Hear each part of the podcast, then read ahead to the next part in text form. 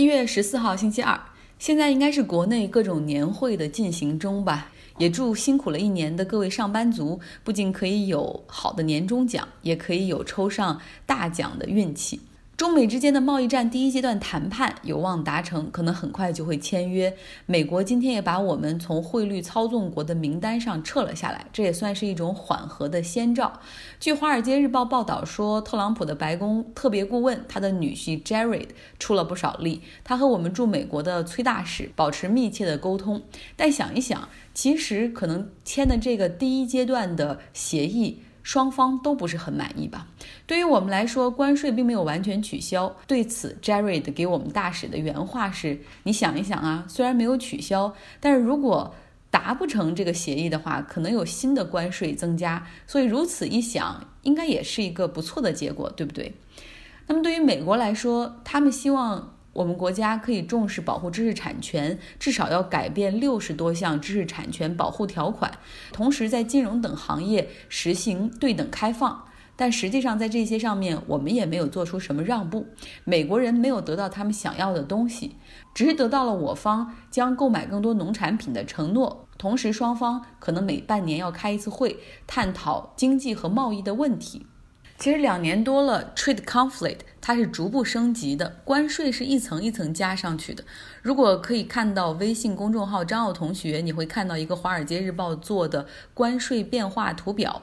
那谈判的过程中，其实双方一轮一轮的已经意识到两方的心理预期差距实在太大。如果不能够一步一步来的话，可能永远没有办法谈成。所以我方的策略就是，其实有百分之四十的事情，我们本来也要沿着这个方向去改革，所以可以 compromise 做出让步。还有百分之四十的事情呢，我们可以谈判，就是有接受的可能性，但还有百分之二十是永远没有办法调和的，所以就先谈那最容易的百分之四十吧。于是双方制定了如今这样的一个路线，就是分阶段的来达成协议。来到伊朗，伊朗德黑兰街头小范围的。抗议还在继续，他们针对的是政府用了四天时间才说出坠机事件的真相。在这场由伊朗空军人为导致的坠机事件中，有一百七十六人丧生，其中除了伊朗公民之外，还包括加拿大、乌克兰、瑞典、德国和英国这几个国家。下周将在伦敦开会，商讨如何开启针对伊朗的法律程序，而伊朗方面。态度是委屈。他们发表声明说，过去几天有大量针对伊朗的批评，说伊朗试图掩盖和说谎，但真实的情况不是这样的。伊朗政府表示，伊朗从未试图去掩盖，包括总统鲁哈尼等政府高层，直到周五的时候才知道坠机的真相，而他们在周六马上就做出了反应。但是呢，这种说法和伊斯兰革命卫队空军指挥官的说法是相左的。后者表示说，周三坠机事件发生之后，他们就报告了。再来看美国吧，美国司法部今天驱逐了二十一名来自沙特军队的学员，他们将被立刻遣返回沙特。美国司法部长 William Barr 说，经过 FBI 的调查，发现这上述二十一人或者拥有。涉及未成年人的色情视频，或者拥有极端宗教思想的音视频。沙特王国对美国的问询和调查给予了完全的支持和理解。这一次的调查呢，实际上是一个后续，针对的是十二月六号美国佛罗里达海军空军基地。Pensacola 发生的恐怖袭击，当时在此培训的沙特空军学员在上课的教室内用一把手枪杀害了三名美国人，导致八人受伤。那沙特这名空军学员在开始袭击之前，在社交媒体上大量发布反美国、反以色列的内容。那这个人已经被当场击毙了。随后，FBI 对其他的沙特军方学员展开调查，虽然没有发现有恐怖分子的同谋，但是有发现有这种拥有极端宗教思想倾向的，或者是有电脑里涉及未成年人色情视频的这样的人。沙特表示说，这二十一人回到国内之后，将会立刻被驱逐出军队。在这件事情的进展过程中，苹果公司也卷了进来。FBI 找到了找到了这个沙特恐怖分子使用的两部手机。那么，出于对有同谋的担心，于是由司法部长威廉·巴尔向苹果提出要求，要求苹果协助进行破解。但是苹果没有给予足够的支持，这不是第一次发生了。此前有 FBI 以及司法部要求苹果协助破解手机或者提供云端的聊天记录，但是苹果全部拒绝了。美国司法部非常生气，甚至还将苹果告到了法院。那么，其实这是一个很好的辩论题，双方都很有道理。站在美国司法部的角度上来说，这属于紧急情况，涉及美国国土安全和公共安全危机。苹果拒绝解锁恐怖分子的手机，属于包庇犯罪。如果站在苹果方面去考虑，他们认为保护用户隐私对于一家公司来说至关重要，他们不能够给任何政府留后门或者备份，不能开这个先例，否则政府将有源源不断的要求。今天可以是恐怖袭击案件，明天可以是刑事犯罪案件，后天可以是经济犯罪案件，可以有国家层面的司法部来调取，之后是州政府来调取，后面市政府也来调取。那么苹果将如何保护用户隐私呢？这其中又有多少非法取证会发生呢？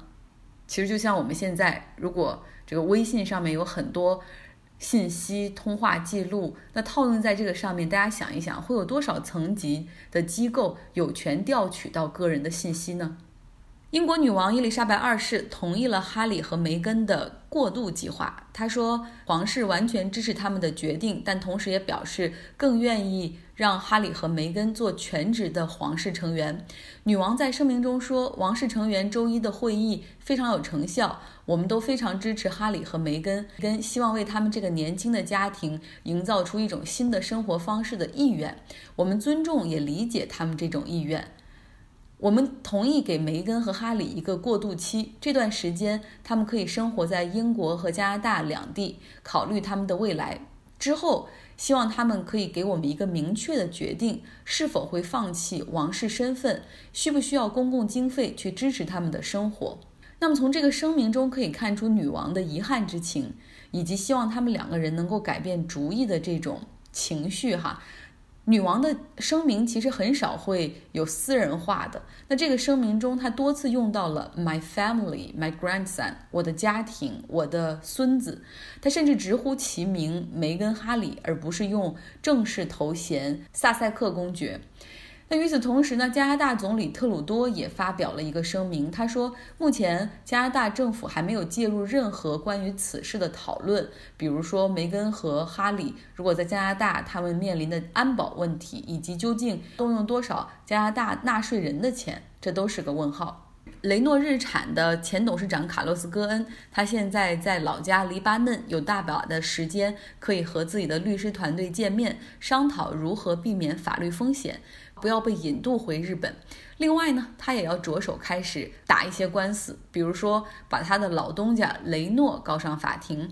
他说自己在日本的时候是被迫签了一份辞职信，那是被日本检察官所逼的，那个根本不具备任何的法律效力。而雷诺呢，凭借着那一封辞职信，现在就拒绝支付他退休金，他认为这很不合理，向雷诺索要二十五万欧元。这是一宗起诉之后呢，他和他的律师还会继续向雷诺发起起诉，讨回他每年应得的七十七万美元的股权分红金。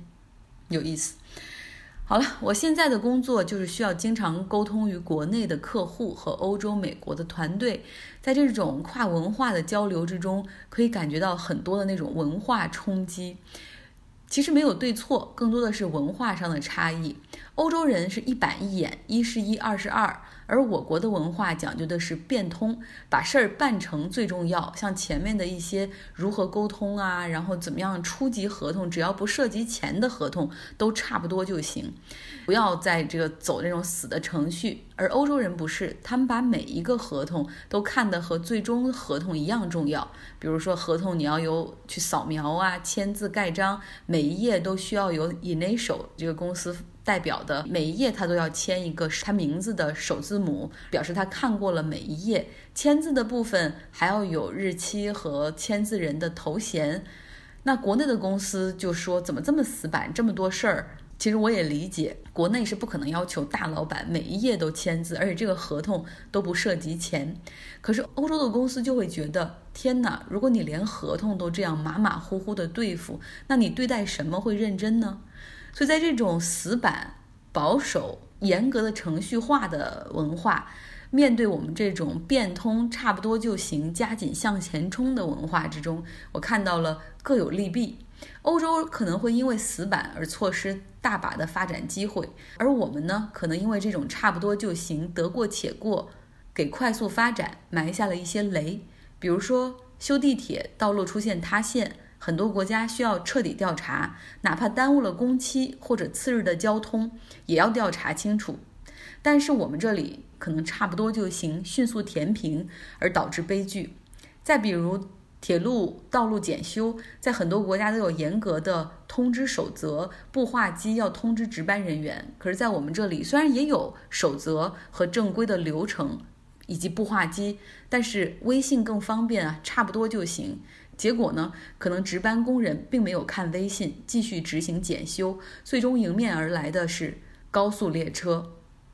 大家在这样的快节奏、差不多就行的工作环境中，已经全速奔跑了一年了。现在也是快到春节，希望大家能够慢下来，好好的想一想，我们真的需要这样不顾一切的快吗？